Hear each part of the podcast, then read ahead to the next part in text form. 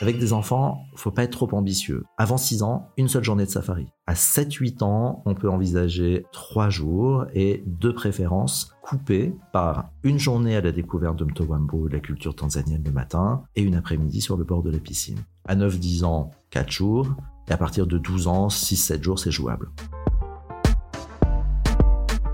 Soyez les bienvenus dans le podcast Le son du voyage.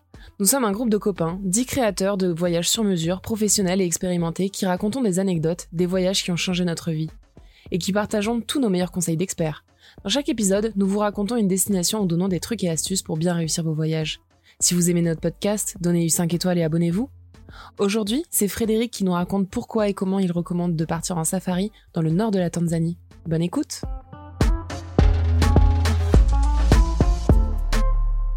La première fois que je suis allé en Tanzanie, c'était il y a 21 ans.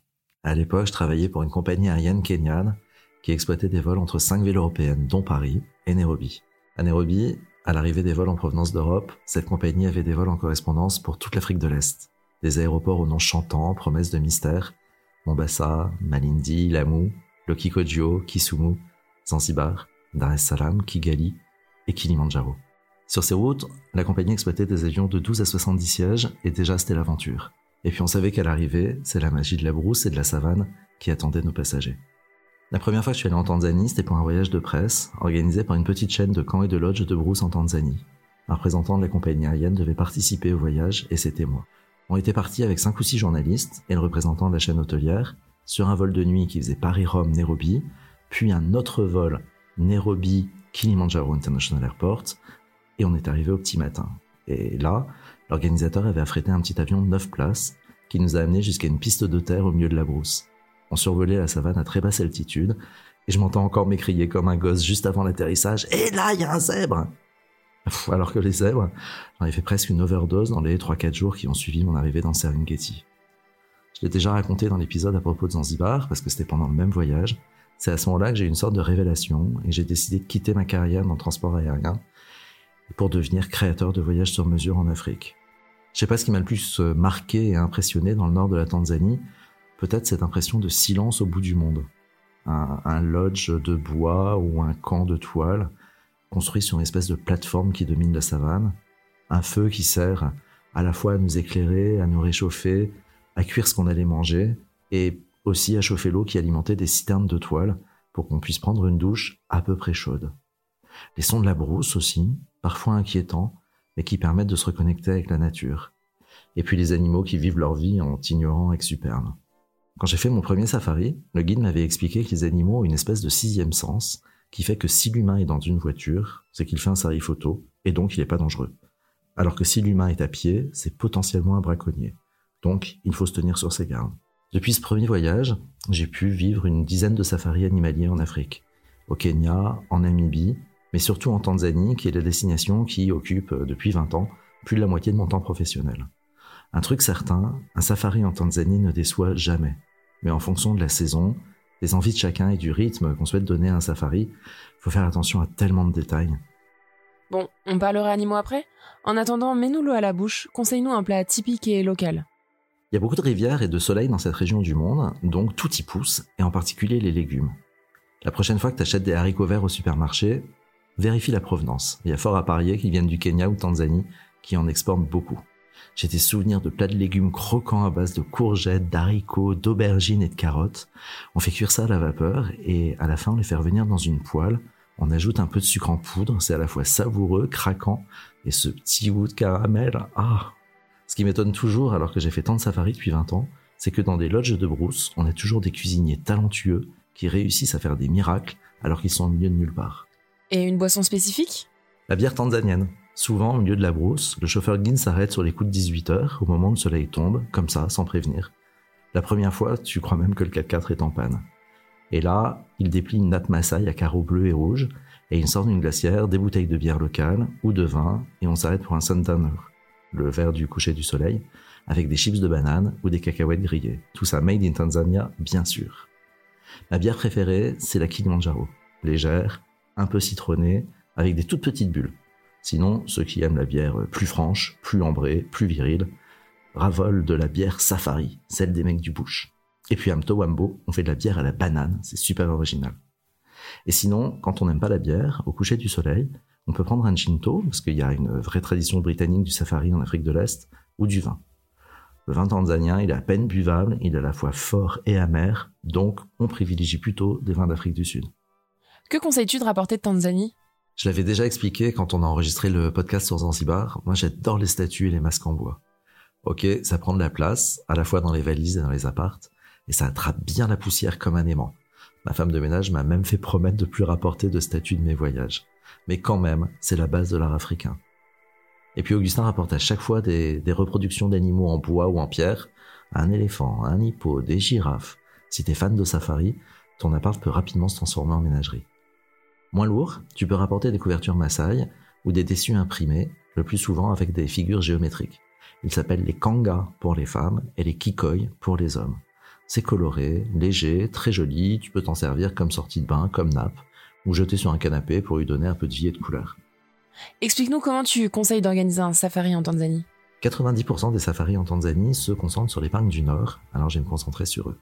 L'intérêt du Nord, c'est que les parcs sont de petite taille et plutôt proches les uns des autres.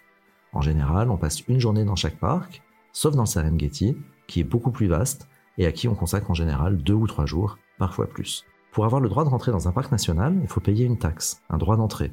En anglais, on appelle ça un park fee. Le parc fee est valable 24 heures et pas une minute de plus. Donc on doit bien minuter le déroulé de son voyage et accepter parfois de ne rester qu'une demi-journée dans un parc à cause des temps de route. Depuis l'Europe, on arrive à l'aéroport international de Kilimanjaro, on passe une nuit près de l'aéroport ou près de la grande ville du Nord, qui est Arusha, à une petite heure de route, et c'est le lendemain que le safari photo va commencer. Alors chaque jour, on rentre dans le parc national, le plus souvent vers 10 heures. Si on dort dans le parc, il faut faire attention d'en sortir avant la même heure le lendemain. Sinon, il faudra payer un parc vie supplémentaire. Les hébergements dans les parcs nationaux sont assez onéreux, donc parfois on dort à l'extérieur du parc, dans un hôtel plus classique que les lodges ou les camps donc moins authentique, moins ambiance out of Africa, mais avec plus de confort et un prix vraiment moindre. Dans ce cas, il faut faire attention à sortir du parc avant l'heure officielle du coucher du soleil, parce que c'est à cette heure-ci que la porte du parc va fermer. La journée, on est dans un 4x4 et le chauffeur guide va chercher les animaux. C'est un peu le concept du safari quand même. Il va scruter les bruits de la nature, regarder s'il trouve des traces de pas sur les pistes, analyser si les crottes sur les pistes semblent être fraîches, et il partage ce qu'il a vu et ses analyses avec ses collègues chauffeurs grâce à une espèce de radio qui crachouille. Les agences sérieuses travaillent avec des boîtes qui ont leur propre flotte de véhicules 4x4 à toit ouvrant. Ce toit ouvrant, il permet d'ouvrir ou de surélever le toit pour que les voyageurs se tiennent debout dans le 4x4 et puissent chercher les animaux à l'œil nu ou à la jumelle. Quand on voyage à 3 ou à 5, il faut vraiment demander à ce que personne ne soit assis à côté du chauffeur, parce qu'en général, cette partie du toit ne s'ouvre pas ni ne se surélève, donc l'observation est bien plus compliquée. Et toute la journée, on roule sur des pistes plutôt défoncées, avec des ornières, dans la poussière. Euh, c'est pas trop fatigant? C'est vrai qu'un safari animalier sur des pistes, bah, c'est pas de tout repos.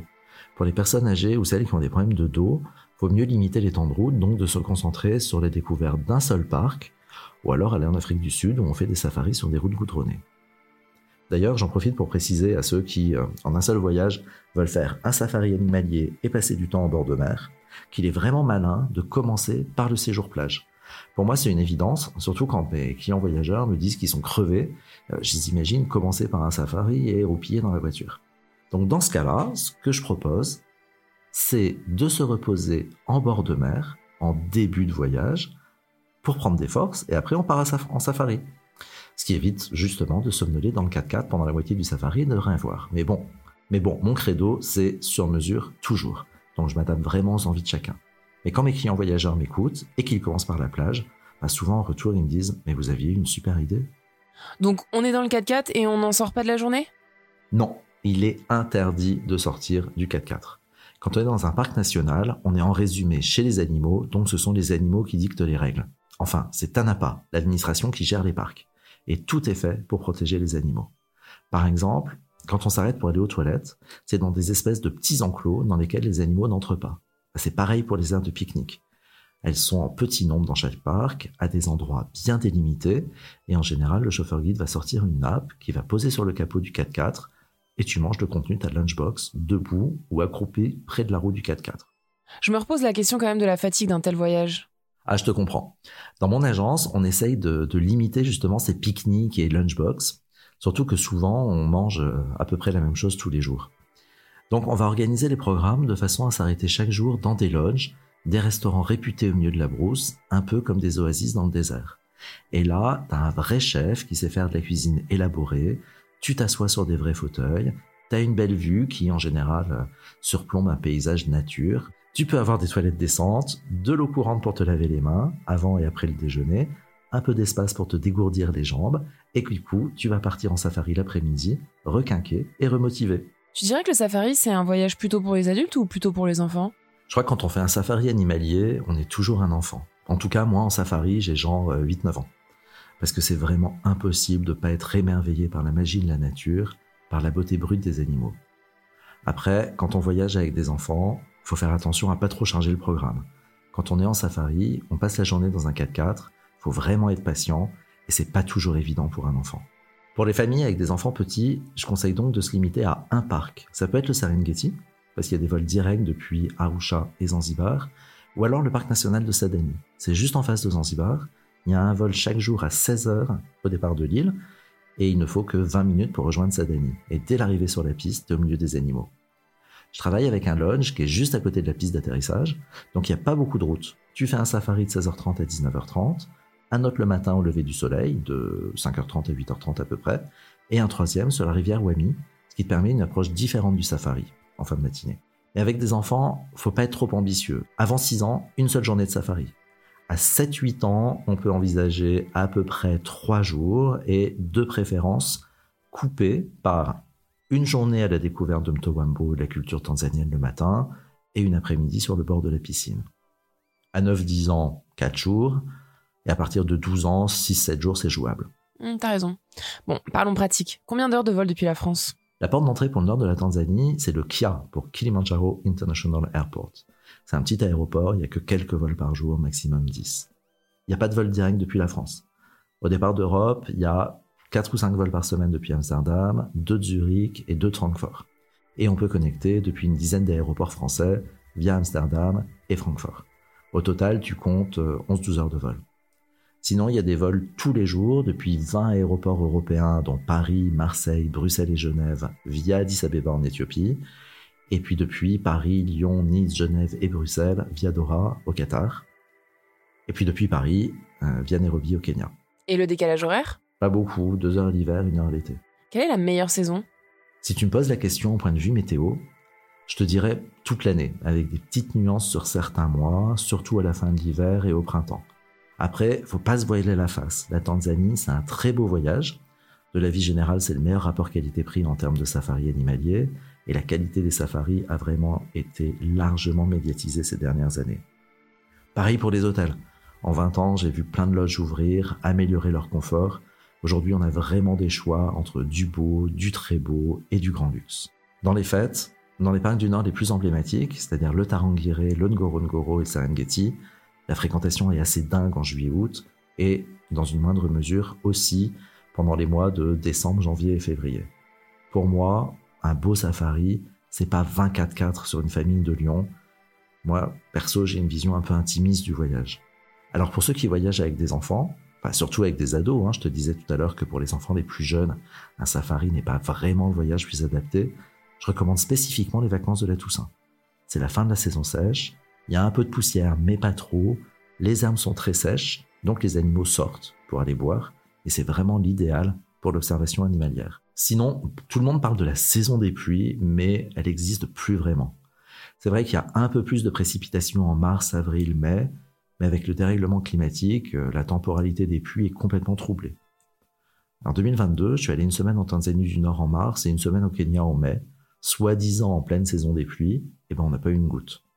En mai 2023, je suis allé dans le nord de la Tanzanie pendant une semaine et on a vu euh, trois gouttes un soir vers 19h. Mais au contraire, ma collègue est allée au nord de la Tanzanie en février, donc pas pendant la saison des pluies, et euh, il a plu tous les jours. La seule chose qu'on peut prévoir à la météo, c'est que justement, on peut rien prévoir. Alors vraiment, les vacances de Pâques, c'est aussi un bon moment pour partir en safari dans le nord de la Tanzanie. Il n'y a pas un chat.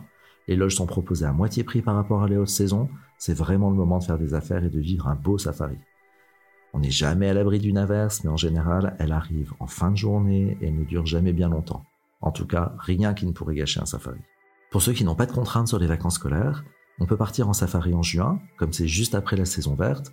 La végétation est très fournie, mais ça n'empêche pas l'observation animalière. Ou alors on peut partir de septembre à début décembre quand il fait pas encore trop chaud. Les rares moments où je recommanderais pas un safari, c'est bizarrement à la saison où j'en vends le plus. C'est-à-dire d'abord en juillet-août, parce qu'on est en plein hiver, on est dans l'hémisphère sud. Et puis à cette époque, les nuits peuvent être vraiment fraîches, surtout dans la plupart des parcs, on est à peu près à 1500 mètres d'altitude. Et en plus, toute l'Europe est en vacances, donc il y a beaucoup de monde, et euh, les vols et les hôtels sont plaisir sur les prix. Et aussi, en janvier-février, quand les températures dépassent largement les 30 degrés, même en altitude. Et plus on avance en février-mars, plus l'air se charge en humidité, donc la chaleur peut être assez pénible. Après, si on combine un safari dans le nord de la Tanzanie et un séjour plage à Zanzibar, là, je ne recommande pas mars, avril, mai, parce que sur la côte, les pluies peuvent être beaucoup plus fréquentes, voire continues sur plusieurs jours. Donc, pour un combiné safari et Zanzibar, ou Zanzibar et safari, je te conseille de viser plutôt juin, septembre, octobre, novembre et jusqu'à mi-décembre. Combien de temps consacrer à ce voyage? En une semaine sur place, on peut vraiment faire un super safari. Les parcs nationaux sont petits, à part le Serengeti, et les distances entre eux plutôt courtes. En une semaine, on peut avoir une vraie diversité de paysages, d'expériences et d'espèces animales. Pour moi, les trois essentiels dans un safari en Tanzanie, c'est le Tarangire, le Ngorongoro et le Serengeti. En quatre jours, on peut les visiter tous les trois, mais je recommande toujours de prendre son temps, de couper le safari par une journée de marche, de visite un peu culturelle, ou les deux, voire de visiter d'autres parcs plus originaux et moins fréquentés. On commence par un jour ou deux dans le parc national de Tarangire, qui mérite une visite tout au long de l'année, mais surtout de juin à octobre, parce que c'est à ce moment-là qu'on trouve les plus gros troupeaux d'éléphants d'Afrique de l'Est. Et toute l'année, il y a énormément de baobabs et d'acacias. Vraiment, l'environnement est extraordinaire. Il n'y a pas beaucoup de lodges et de camps à l'intérieur du parc national, et beaucoup de visiteurs dorment à l'extérieur du parc. Du coup, le matin ou en fin d'après-midi, on croise vraiment personne. Une petite journée dans le cratère d'une Ngorongoro. C'est là qu'on retrouve la plus forte concentration animale. C'est vraiment une arche de Noé et on ne sait pas où donner de la tête. À part les girafes, on peut voir toutes les espèces animales parce que le cratère est en pente et que les animaux sont en gros prisonniers à l'intérieur du cratère et pourraient pas remonter à pattes. Euh, après, je te cache pas que c'est la visite la plus onéreuse d'un safari en Tanzanie, parce que en plus du droit d'entrée de 80 ou 90 dollars par personne, et dans le Gorongoro, il n'est valable que 6 heures, alors qu'ailleurs c'est 24 heures. On doit aussi payer 295 dollars de taxes pour chaque véhicule.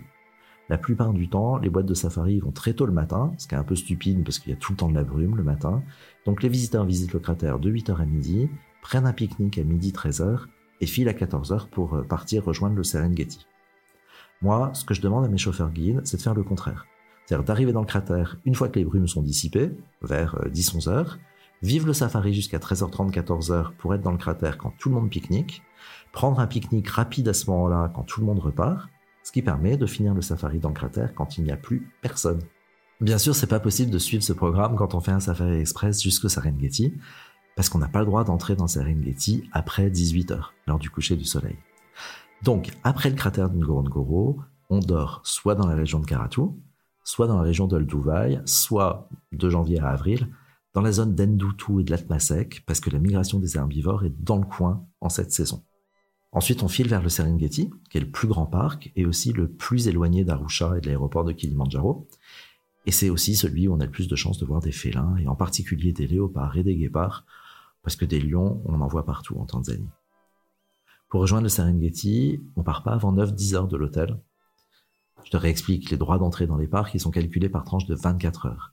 Et comme tous les vols partent de l'aéroport de Seronera ou des pistes de brousse qui sont euh, un peu plus au nord dans le parc national, euh, tous ces vols ils partent vers 10h30, donc ça évite de repayer un permis de 24 heures. Donc au-delà de trois parcs qu'on considère comme incontournables, je recommande de compléter avec des expériences euh, plus intimistes. Par exemple, un jour dans le parc national d'Arusha, voire une demi-journée si on n'a pas trop le temps et que ton vol arrive très tôt le matin.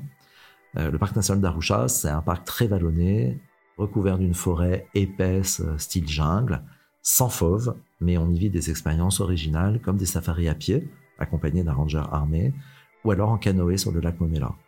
Avant, je proposais volontiers de passer une journée ou une demi-journée entre Arusha et Ngorongoro dans le parc national du lac Manyara, et euh, c'est pour ça qu'on l'appelle ainsi, il est recouvert d'un grand lac. Mais le lac a débordé au printemps 2021, il a inondé tout le parc, les animaux ont fui et ils sont jamais revenus. Mais je recommande quand même ce parc aux amateurs d'observation d'oiseaux. Au printemps, je conseille aussi une nuit ou deux dans la zone du lac Ndoutou, du lac Masek, ou les deux. Euh, c'est la saison des naissances en février-mars, donc on peut observer plein de petits, et c'est aussi la migration des herbivores. Il y a plus de 2 millions de gnous, à peu près 300 000 zèbres et au moins 100 000 antilopes au printemps. De juin à septembre, pour voir la migration des herbivores, c'est au nord du Serengeti que ça se passe. Pour des safaris originaux, je conseille aussi un séjour dans la zone protégée de Grumeti. C'est une réserve privée à l'extérieur des parcs nationaux et on peut avoir des conditions de safari plus souples. Hors des parcs nationaux, on peut sortir des sentiers balisés, on peut faire des safaris à pied, des safaris de nuit. En plus, je travaillais avec un lodge qui est équipé de 4x4 électriques, c'est moins polluant, c'est silencieux, donc on peut s'approcher au plus près de la faune, donc que du bonus. Et bien sûr, bah, l'énergie solaire, elle manque pas en Tanzanie. Puis pour moi, l'expérience ultime du safari, et il faut être conscient qu'il faut casser sa tirelire, c'est un safari en ballon, en montgolfière. Attention, pas un simple survol. Il y a plusieurs opérateurs qui survolent les parcs à moyenne altitude. Bon, ok, c'est très beau. Mais moi, je travaille avec un vrai opérateur de safari en ballon. Il propose ça dans Serengeti toute l'année, mais aussi dans Tarangire et dans le parc du Rua au sud, mais uniquement l'été. Donc rendez-vous à 6 heures du matin, briefing de sécurité, c'est parti. On est 16 dans une nacelle, le ballon va voler à très basse altitude. Il y a un vrai guide de safari qui explique où on peut voir les animaux. En plus, j'ai fait ça pendant la migration, on avait une vue panoramique sur les mouvements des troupeaux, c'était génial. On survole les rivières à moins de 10 mètres d'altitude et on peut voir les hippopotames s'ébrouer dans l'eau et se battre. Et je crois que l'expression moment suspendu a été inventée pour cette expérience, où on est justement suspendu dans les airs. Ok, l'heure de safari en ballon coûte 600 dollars, donc l'expérience n'est pas à portée de tous. Mais vraiment, ça vaut le coup de casser sa tirelire. Après l'expérience montgolfière, on trinque au vin pétillant. Bah, devant les Français, ils osent pas appeler ça du champagne. Hein. Et après, on savoure un petit déjeuner typiquement anglais en pleine brousse. J'ai beaucoup voyagé, mais ce safari en ballon restera jamais gravé dans ma mémoire comme l'une des plus belles expériences que j'ai vécues. Rien que de l'évoquer, j'ai des frissons. Quel budget à prévoir? Le tourisme est la première activité économique de la Tanzanie après l'agriculture. Donc pour le pays, c'est une vraie manne. La Tanzanie a choisi de promouvoir un tourisme de qualité et respectueux de l'environnement, donc de limiter la fréquentation des parcs. Et pour garantir la modération de la fréquentation touristique, le gouvernement tanzanien nous impose de sortir nos cartes bleues. Ah ouais, un safari en Tanzanie, ça n'a jamais été bon marché, mais là, on atteint des sommets. Pour être complètement transparent sur les prix, bah, il y a trois composantes pour calculer le prix d'une journée de safari. D'abord, la voiture et le chauffeur guide. Comme le marché français est depuis quelques années le premier marché en Tanzanie, et que la France a été l'un des pays les plus souples en ce qui concerne les ouvertures et fermetures de frontières pendant la pandémie, donc bah, beaucoup de chauffeurs guides ont appris le français, et certains s'y sont mis seulement il y a un an ou deux. Moi, je travaille avec des guides expérimentés qui parlent le français depuis longtemps. Pour la mise à disposition d'un 4x4 en bon état et d'un chauffeur guide expérimenté, compte déjà 400 euros par jour. Comme je ne vends que des safaris en formule privative, c'est-à-dire sans mélanger les voyageurs qui ne s'inscrivent pas ensemble, on doit répercuter le prix du véhicule et du chauffeur seulement sur un couple, un petit groupe d'amis ou une famille. Donc déjà, 200 euros par personne si tu voyages à deux, ou 100 euros par personne si on voyage à quatre. Donc si tu trouves moins cher, c'est que le guide débute ou qu'il a un véhicule en fin de vie, donc potentiellement dangereux, ou qu'il n'est pas assuré. J'insiste toujours là-dessus, faut se méfier des soi-disant bons plans pas chers qui cachent toujours un truc pas clair. Ensuite, l'hôtel. Je travaille avec des camps et des loges de caractère de petite capacité, le plus souvent à l'intérieur des parcs nationaux. Donc ça veut dire que les hébergements sont assez isolés, que leur ravitaillement est un peu long et que les coûts de fonctionnement et de maintenance du lodge ou du camp sont répartis sur un petit nombre de voyageurs. Dans les parcs nationaux, une nuitée dans une chambre ou une tente pour deux coûte euh, facilement 500 jusqu'à 800 euros avec les repas inclus. Si tu dors à, Arusha ou dans la zone de Karatu, donc hors des parcs nationaux, là on a des hôtels très décents pour 300 euh, euros pour deux, ce qui permet de faire baisser un peu la moyenne. Et puis enfin, il y a le parc Phi, entre 70 et 100 euros par personne et par jour, et encore plus pour descendre dans le cratère d'une Ngorongoro, je te le disais tout à l'heure. Et ce parc Phi, que tu sois en Tantiglou ou en compagnie de luxe, bah, il change pas. Donc au total, tu comptes 600 à 700 euros par personne et par jour de safari, si on voyage plutôt à deux, et plutôt allez, 500 euros par jour et par personne si on voyage à 4. Donc tu fais le calcul, tu es à 3-4 000 euros pour 5 à 7 jours de safari, et à ce prix-là, tu rajoutes entre 1200 et 1500 euros pour le vol au départ d'Europe, et éventuellement le séjour à Zanzibar. Donc pour résumer, pour une semaine de safari, 5 000 euros par personne, et pour 5-6 jours en safari, autant à Zanzibar, 6-7 000 par personne. Et sur place? Il n'y a plus grand-chose à payer. Le prix du voyage, ça comprend déjà les vols, la voiture avec le chauffeur, les parcs filles, les hébergements, la pension complète. Il faut juste prévoir en supplément les boissons, et c'est moins cher qu'en France, et 30 euh, euros par jour et par véhicule pour le chauffeur, en plus de 10 euros par jour et par chambre pour les pourboires dans les hôtels et les restaurants. Tu nous as même pas dit quels animaux on allait voir? Bah, D'abord les Big Five, les cinq grands, l'éléphant, le rhinocéros, le buffle, le lion et le léopard. Si on aime les félins, bah, t'ajoutes le guépard, qui est l'animal le plus rapide du monde. Euh, ensuite, les herbivores, ça, tu vas en voir par centaines. Des girafes, des zèbres, des gnous, des antilopes, des gazelles. Et puis les moins beaux, le phacochère ou l'hippopotame. Alors moi, j'ai une petite tendresse pour ces deux espèces que je trouve trop mignonnes. Et puis il y a des babouins, des koudous, des oryx. En trois jours, je te garantis vraiment 30 espèces minimum. Tu peux dévoiler les tips pour un safari en Tanzanie réussi? D'abord, on regarde bien que les vols arrivent à Kilimanjaro ou à Arusha. S'il y a encore des voyageurs qui sont à voir et qui achètent des vols pour Nairobi ou Dar es Salaam. De Nairobi, bah, la navette, elle met 5-6 heures pour Arusha. En plus, il faut payer le visa kényan en plus du visa tanzanien. On perd un temps fou sur la route. Et en plus, cette route, elle est dangereuse parce que pleine de camions. Ensuite, tu regardes l'itinéraire. Si le Serengeti est prévu au milieu du safari, ça veut dire que tu vas faire des centaines de kilomètres de route pour faire une boucle qui va partir d'Arusha, parce que c'est là que sont basées les voitures et les chauffeurs, d'Arusha vers le Serengeti, et ensuite il faudra revenir. Et il faut pas croire que cette journée de route, c'est une journée de safari. C'est une journée genre d'autoroute, ça va te rajouter une nuit d'hôtel, un parc fille qui sert à rien. Donc si tu vas jusque dans le Serengeti, tu prends un avion pour revenir à Arusha, ou pour aller directement à Zanzibar si tu continues à la plage. Après, pour être honnête, si tu prends un avion depuis le Serengeti, faut compter 200 euros pour ce vol, et tu vas payer le retour à vide du 4x4 jusqu'à Arusha. Mais au moins, tu payes pas le parc fille et la nuit d'hôtel pour rien et tu perds pas ton temps. Ensuite, il faut compter le nombre de nuits prévues à l'intérieur des parcs nationaux. Pour gagner un peu sur le budget, pour gratter quoi, il est courant de dormir à Arusha et près du cratère Ngorongoro, en général on dort plutôt à Karatu, plutôt qu'à l'intérieur des parcs. Alors dans le Tarangire et le Serengeti en particulier, faut vraiment dormir dans les parcs pour être aux premières loges. Après, je trouve qu'il faut alterner entre les camps de toile et les lodges en dur. Euh, le camp de toile, c'est vraiment l'expérience Out of Africa par excellence. On est en pleine nature, on entend les bruits de la brousse, il y a un feu en deux bois en soirée. Rien que d'évoquer ça, moi j'ai envie de repartir en safari. Ça fait déjà plusieurs mois. On vérifie bien le nombre de safaris dans les parcs. On échange avec l'agence sur les activités autres que les safaris en 4x4. S'il y a des safaris à pied, en bateau, et si on veut une expérience super exclusive, il y a le safari en montgolfière dont je te parlais tout à l'heure. Ok, c'est 600 dollars pour une heure, mais c'est vraiment le must d'un safari de survoler la savane à si basse altitude et de voir à la fois les paysages et les troupeaux.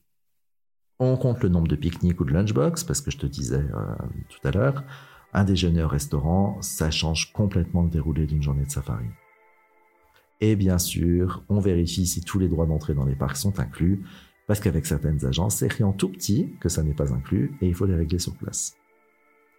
Et bien entendu, pour vérifier que ton agent de voyage te conseille bien, tu n'hésites pas à lui poser des questions sur le déroulé d'une journée, sur le style des hôtels, et tu verras s'il bluffe ou il sait de quoi il parle. Bon, bah moi je vais commencer à faire mon sac. Et tu sais, au son du voyage, on est très branché tourisme responsable. Tu peux nous parler d'une action sociale qui a retenu ton attention? Déjà, il faut savoir que le tourisme représente 22% du PIB de la Tanzanie. L'agriculture, c'est les deux tiers. Donc, euh, c'est une activité essentielle qui apporte des devises et qui fait que la Tanzanie est en train de sortir peu à peu de la pauvreté. Pour comparer, dis-toi que la France est la première destination touristique du monde et que le tourisme ne représente que 8% de notre PIB. Moi, je soutiens volontiers Shanga. C'est un projet qui, euh, qui favorise l'intégration des personnes en situation de handicap par le travail. Euh, c'est à Arusha, il y a une cinquantaine de personnes sourdes et muettes, ou malvoyantes, ou amputées, qui travaillent sur un site à 5 minutes de l'aéroport d'Arusha. Elles travaillent le tissage, les perles, le verre, et font de très jolies choses. Et après la visite, tu peux acheter leur réalisation, et le fruit de la vente revient à ces personnes en situation de handicap. Et enfin, comme le podcast s'appelle Le son du voyage, est-ce que tu as un son qui est resté dans tes oreilles? C'est un événement assez rare, mais qui m'a vraiment bouleversé C'est le bruit d'un éléphant en détresse. Dans un troupeau d'éléphants, on appelle ça un clan, il ne peut y avoir qu'un mâle adulte. Et pour la petite histoire, un clan d'éléphants est toujours dirigé par une femelle. Le clan est protégé par un mâle qui est prêt à se battre et à mourir pour les siens. D'ailleurs, quand les éléphants mâles deviennent vieux, ils se retirent et vivent leurs vieux jours en solitaire. Donc un jour, j'ai entendu un éléphant barrir super longtemps. Sa trompe faisait des mouvements très bizarres et j'ai cru qu'il était blessé ou qu'il y avait un truc qui était rentré dans sa trompe. Il était à l'extérieur des autres et je le voyais tenter de revenir vers son clan petit à petit et il se faisait toujours chasser par une femelle. Et le guide m'a expliqué que quand un jeune éléphant devient adulte, pour éviter qu'il ne se reproduise avec sa mère ou ses sœurs, il est chassé du clan. Et le jeune éléphant doit donc s'intégrer à un autre clan pour fonder sa famille. Comme quoi la nature est bien faite. Je sais pas comment le clan lui signifiait son exclusion, mais de toute évidence, le pauvre petit éléphant n'était pas d'accord. Il faisait des mouvements désespérés avec sa trompe, et ses barrissements étaient des vraies plaintes parce qu'il était malheureux d'être chassé. En gros, il voulait rester encore avec sa famille. Ce phénomène, ben, on n'en parle pas dans l'histoire de Babar, mais s'il y avait eu une saison 2, il n'y aurait pas eu Arthur. Merci Frédéric d'avoir partagé avec nous tes souvenirs et tes meilleurs conseils pour vivre un safari animalier en Tanzanie. Si son récit vous a inspiré et que vous avez envie de partir en safari en Tanzanie, vous pouvez contacter Frédéric qui crée tous les jours des voyages sur mesure. Envoyez-lui un email à frédéric avec un C à la fin et sans accent, at voyage.fr ou un message sur Instagram, at le du voyage, tout attaché. Si vous aimez notre podcast, donnez-lui 5 étoiles et abonnez-vous. Nous vous disons à bientôt pour d'autres expériences de voyage.